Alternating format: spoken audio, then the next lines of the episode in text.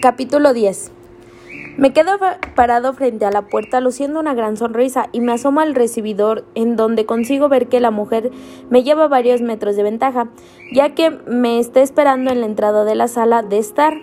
Ojalá poder presentártelos, pero aunque ahora eso no sea posible, estoy seguro de que algún día eso será posible. Confía en mí. Entro, cierro la puerta detrás de mí y avanzo lo más rápido posible para alcanzar la posición de Ágata. Creo que se me había olvidado decírtelo, pero así, se, así es como se llama la mujer, que aún sigue esperándome allí parada con una gran sonrisa. Recorro el extenso pasillo, dejando atrás los innumerables marcos de madera que muestran una gran cantidad de retratos de muchos de mis antepasados y de la, y de la mayoría no conozco ni su nombre, al igual que mis abuelos, pero prefieren conservarlos. Dicen que es parte de nuestro legado familiar.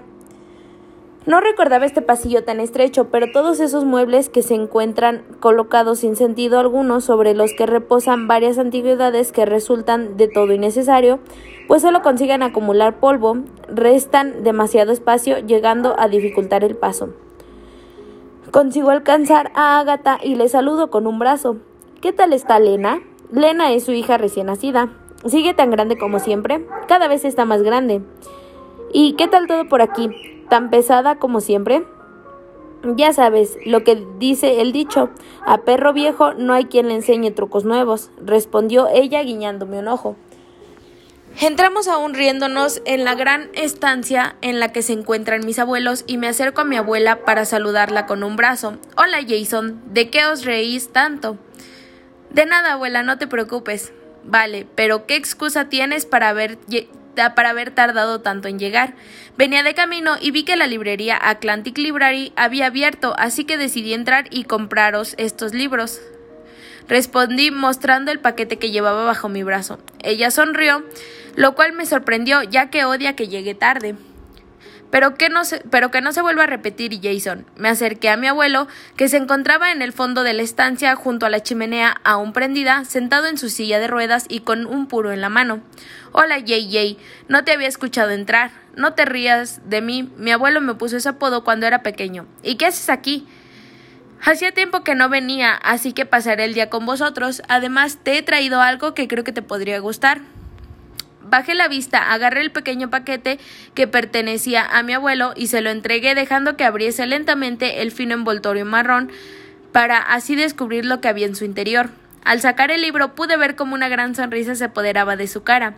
No me acostumbro a verlo tan feliz. Se me hace extraño, pero a la vez me gusta. Hacía años que mi abuelo no sonreía tan cálidamente como ahora lo había hecho. No consigo recordar la última vez que lo vi así. La muerte de mi padre nos afectó considerablemente a todos y a cada uno de nosotros.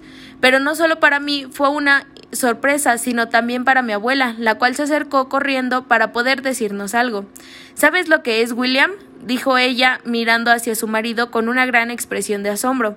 Claro, ¿cómo podría olvidarlo? Es el libro que le leía cada noche a Jay cuando no era más que un renacuajo. Lo tomó en sus manos y comenzó a pasar página tras página mientras yo seguía ahí plantado con la boca abierta de par en par, asombrando de que pudiese recordarlo. En ese momento me acerqué a mi abuela, quien irradiaba una gran felicidad, y le susurré al oído, intentando que él no me oyera. ¿Cómo es posible que pueda recordarlo? Últimamente consigue recordar más cosas, pero solo cosas del pasado como su infancia o a tu padre. A veces ha llamado varias veces durante los últimos días. A quien ha llamado varias veces durante los últimos días. Los recuerdos más nuevos aún siguen desperdigados por su mente y totalmente borrosos para tu abuelo. ¿Eso quiere decir que se está recuperando? Respondí recuperando la esperanza que depositaba en ello. No, Jason, el, el, Alzheimer es así. Hay momentos en los que parece totalmente lúcido y, y en los cuales recuerda bastantes cosas, ya sea del pasado o actuales e incluso llega a parecer que su memoria está recuperada, pero solo es por un tiempo, ya que vuelve a empeorar y así una y otra vez como si fuese un ciclo. ¡Qué mierda! Debo admitirte que me he desilusionado. Tenía la esperanza de que mi abuelo algún día volviera a ser el mismo de antes. Antes de que su enfermedad lo cambiase todo. Porque sí, sí, me había olvidado comentártelo. Mi abuelo no solo sufrió un accidente que lo dejó en silla de ruedas, sino que además hace dos años comenzó a sufrir pérdidas de memoria. Es verdad eso que dicen de que las personas más buenas son a las que pasa, a, a las que les pasan cosas malas. Por cierto, esto es para ti, abuela. Le entregué el pequeño paquete que aún seguía sujetando y ella cuidadosamente abrió el envoltorio hasta descubrir lo que le estaba entregando. ¿Te has acordado? dijo ella mientras sacaba un pañuelo del bolsillo para secar las lágrimas que había comenzado a resbalar por su mejilla. Claro, ¿cómo no me iba a acordar? Le di un, fuerte abrazo y como mis tripas comenzaban a rugir, decidí a preguntar. ¿Y en esta casa no se come o qué? pregunté riéndome. Realmente tengo mucha hambre. Todos se rieron y nos dirigimos hacia la cocina, en donde las, las sirvientas habían dispuesto la mesa con una gran cantidad de platos a reposar. Nos sentamos en la mesa y comenzamos a echarnos la comida en el plato. Bueno, Jason, y cuéntanos, ¿quién es la persona de la que hablábamos ayer? Las mejillas se me empezaron a poner rojas y no tengo ni idea de qué responder. ¿Cómo le voy a explicar quién eres?